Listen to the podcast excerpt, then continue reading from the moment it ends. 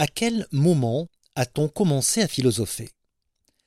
Si l'on ne tente pas de répondre à cette question, on prendra toujours le risque de ne pas comprendre ce qu'est vraiment la philosophie. En tout cas, ce qui fait l'originalité de la philosophie par rapport aux autres moyens de connaissance. Se demander à quel moment les humains ont commencé à philosopher, c'est aussi se poser cette autre question énigmatique et fascinante. Quelle fut la première question que la philosophie s'est posée? Évidemment, on ne peut pas répondre avec une certitude absolue à une telle question. Mais on peut raisonnablement dire que la première question que la philosophie s'est posée est pourquoi le monde existe? Bien sûr, lorsque la philosophie se pose cette première question, elle ne sait même pas qu'elle pose une question philosophique, puisque la philosophie n'existe pas encore. Le mot lui-même de philosophie n'a pas encore été inventé. Et Thalès, le premier philosophe, ignore qu'il est un philosophe, puisque le mot philosophe, évidemment, n'existe pas non plus. Et pourtant, lorsque, bien plus tard, la philosophie existera, et lorsque les philosophes sauront qu'ils sont des philosophes, et se revendiqueront comme tels, ils se reconnaîtront tous un seul et même ancêtre. Et cet ancêtre, c'est Thalès. Thalès est né vers l'an 625 avant notre ère. Il a donc vécu il y a 2600 ans. Il naquit et mourut dans la cité de Milet, une colonie grecque en Asie mineure, dans l'ouest de l'actuelle Turquie. Aujourd'hui encore, tout le monde connaît le nom de Thalès, ne serait-ce qu'à travers le fameux théorème de Thalès. Cependant, lorsqu'on parle de Thalès en philosophie, on le réduit trop souvent à un ancêtre archaïque, le premier présocratique, et tout ce que l'on retient de lui, c'est qu'il affirmait que l'eau est le principe de toute chose. Et en effet, c'est ce que Thalès a dit. Mais pourquoi est-ce si important d'avoir dit cela? Pourquoi cela fait-il de lui le premier philosophe? Pourquoi est-il le véritable père de la philosophie et de la pensée rationnelle Pour qu'il soit reconnu comme le premier philosophe, il fallait que Thalès réponde à deux conditions. D'abord, qu'il pose la première question réellement philosophique, mais surtout qu'il donne à cette question la première réponse réellement philosophique. Et c'est ce que fit Thalès.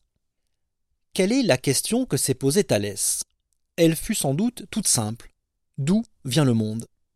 Et cette question contient les questions fondamentales qui interrogent l'humanité. D'où venons-nous? Qui sommes-nous? Où allons-nous? Cette question, d'où vient le monde, est la plus simple et la plus banale qui soit. Tout le monde, même les enfants, se la pose un jour ou l'autre.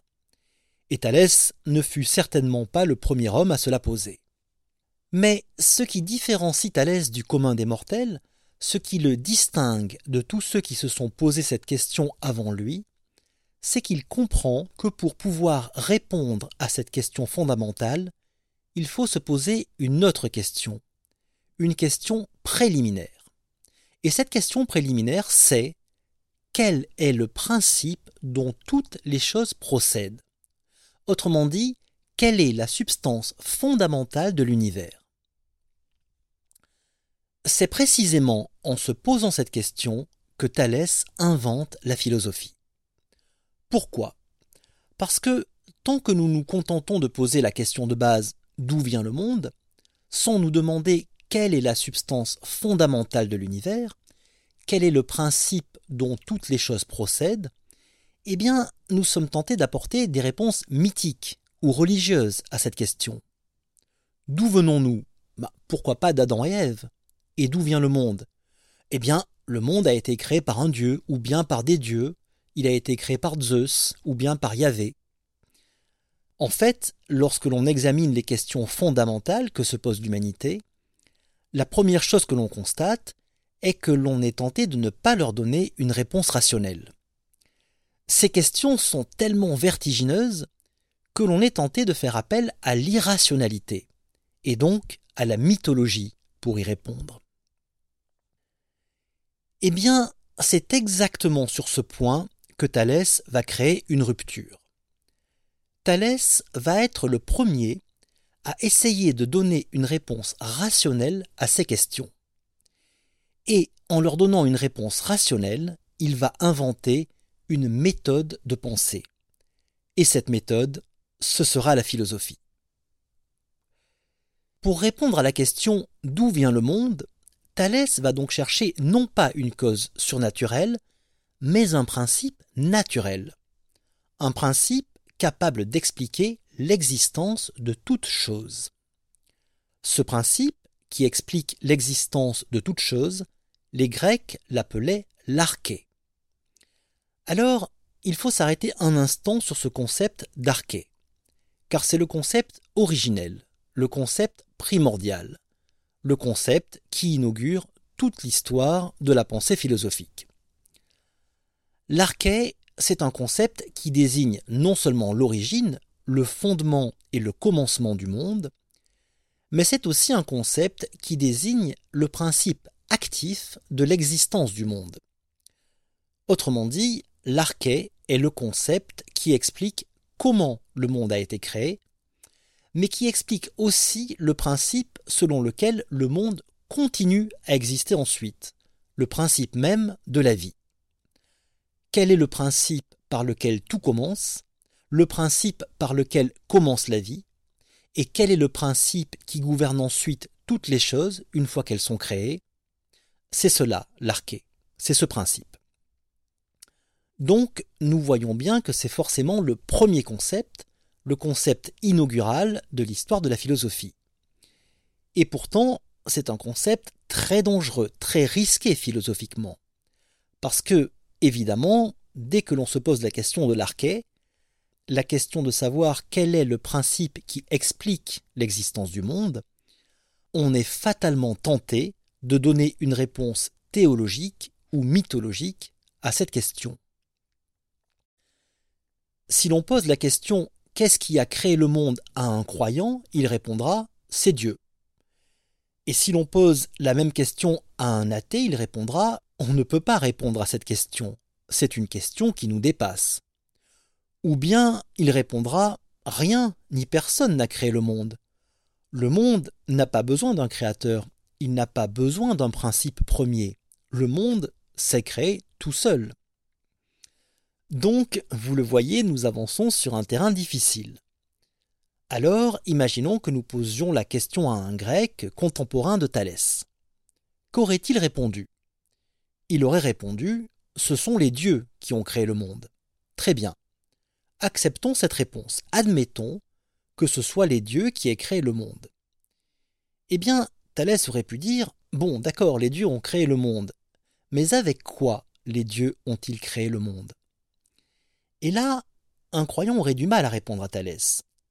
Parce que si l'on pose la question en ces termes, avec quoi les dieux ont créé le monde, ce n'est plus une explication surnaturelle ou mythologique qu'on attend, c'est une explication rationnelle. Et c'est précisément cette explication que va apporter Thalès. Thalès va dire l'arché, le principe fondamental qui explique l'existence du monde, c'est l'eau. Tout vient de l'eau. Et généralement, quand on connaît mal Thalès et qu'on connaît mal la philosophie, on trouve cette hypothèse un peu farfelue, un peu primitive et archaïque. En tout cas, c'est une hypothèse que des millénaires de science ont rendue totalement obsolète. Pourtant, si l'on y réfléchit, cette hypothèse qui fait de l'eau le principe à l'origine de tout est loin d'être ridicule. Par exemple, nous savons aujourd'hui avec certitude que c'est l'eau qui a permis l'apparition de la vie sur la Terre il y a environ 3 milliards d'années la vie s'est développée, elle a évolué et elle s'est diversifiée dans des formes de plus en plus complexes, uniquement dans le milieu aquatique. Pendant les neuf dixièmes de son histoire, la vie n'a pas quitté l'eau. Les premières briques nécessaires à la création de la vie, les acides aminés, l'ADN et l'ARN, sont apparues dans les océans. Chacune de nos cellules est gorgée d'eau, notre corps humain est constitué pour deux tiers d'eau la composition de notre plasma, la partie liquide du sang, est quasiment identique à l'eau de mer. L'être humain est capable de rester en vie un mois sans manger, mais seulement trois jours sans boire. L'eau recouvre 72% de la surface de la Terre. Et même lorsque nous nous posons la question de l'existence possible d'autres formes de vie dans l'univers, nous pensons toujours que la condition première pour qu'il y ait de la vie sur une autre planète, c'est qu'il y ait de l'eau sur cette planète. Bien sûr, avant Thalès, la mythologie faisait déjà une large place à l'eau comme principe de la vie. Dans la mythologie égyptienne, l'océan primordial était le dieu qui avait créé la vie et la mort. Et l'océan primordial n'avait été créé par personne. Et il est possible que Thalès ait voyagé en Égypte et qu'il ait été influencé par les mythes égyptiens. Mais l'océan primordial des Égyptiens c'est encore une explication mythologique de l'origine du monde. Alors que dans la théorie de Thalès, on parle de l'eau réelle comme élément primordial à l'origine de tout. L'océan primordial des Égyptiens est un mythe que personne n'a jamais vu. Alors que l'eau dont parle Thalès est un élément naturel que tout le monde voit chaque jour, que tout le monde peut toucher.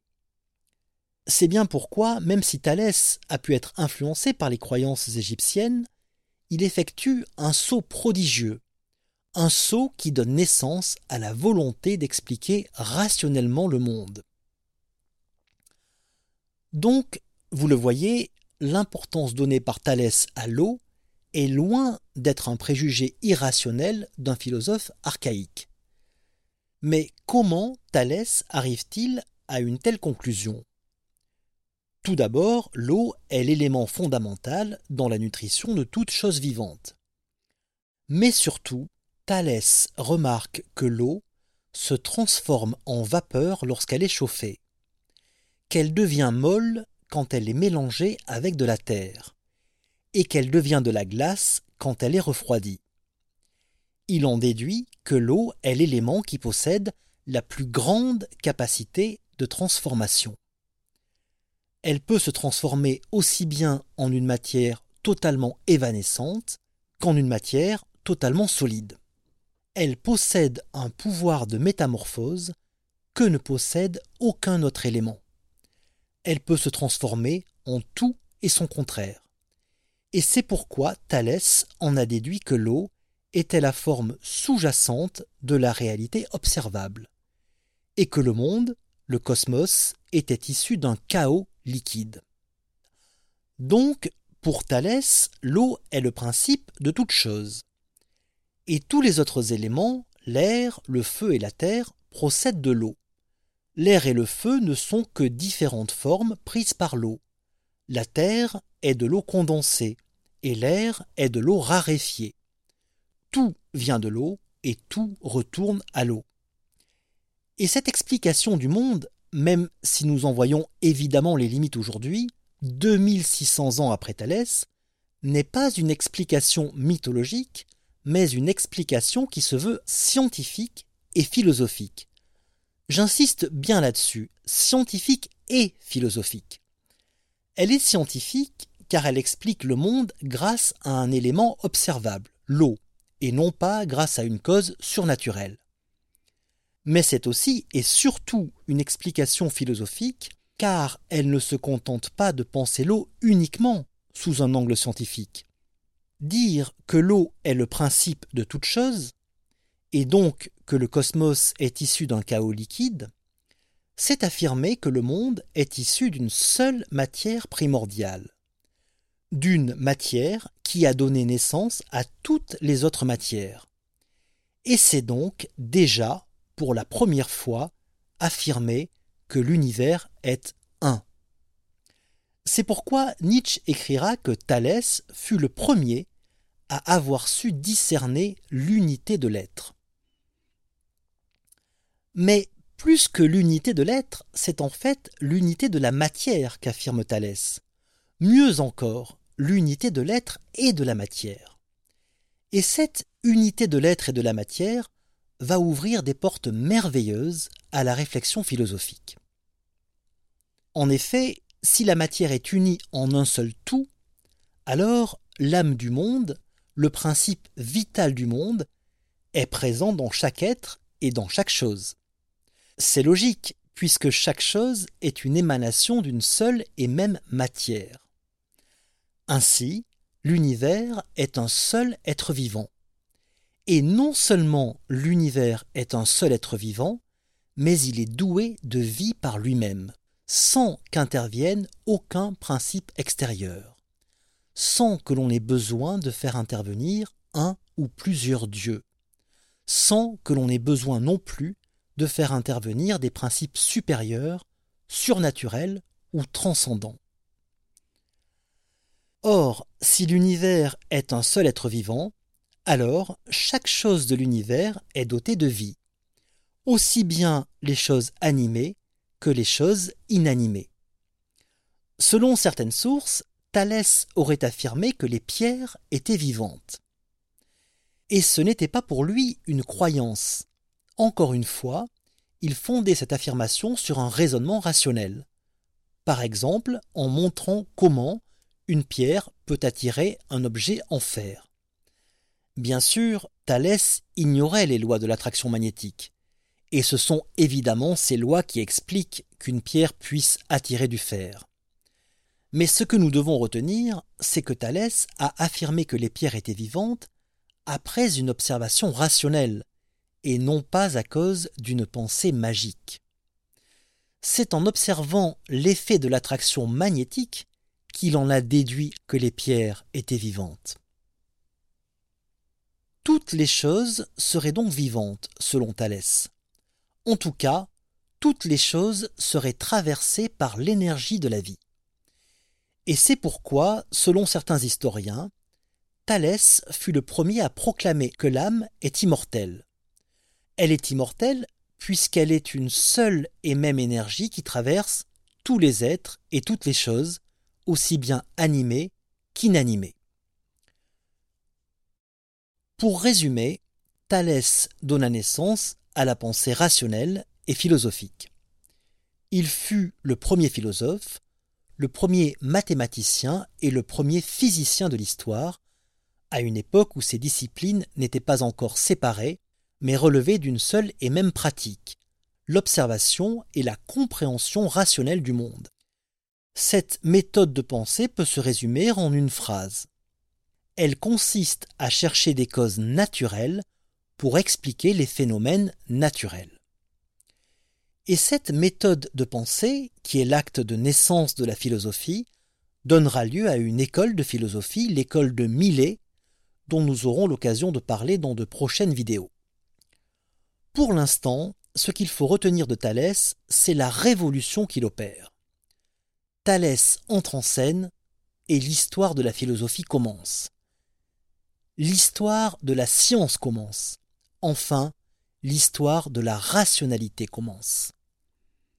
Bien sûr, aujourd'hui, aucune science ni aucune philosophie n'affirme que l'eau est le principe de toute chose. Bien sûr, il ne nous reste presque rien des conclusions de Thalès, qui ont été invalidées par la science ultérieure. Mais c'est justement la méthode que Thalès a inventée qui a permis ensuite à la science de progresser. Alors, si l'on considère les choses de ce point de vue, il ne nous reste pas rien de Thalès, bien au contraire, il nous reste tout. Il nous reste tout puisqu'il nous reste la méthode. La méthode de Thalès est celle qui a été utilisée pendant toute l'histoire des sciences et de la philosophie. Et cette méthode est celle que nous utilisons aujourd'hui encore pour comprendre le monde. La révolution de Thalès est la clé du miracle grec. Le miracle dont nous sommes les lointains héritiers. Le miracle qui a rendu la connaissance possible. Parole de philosophe.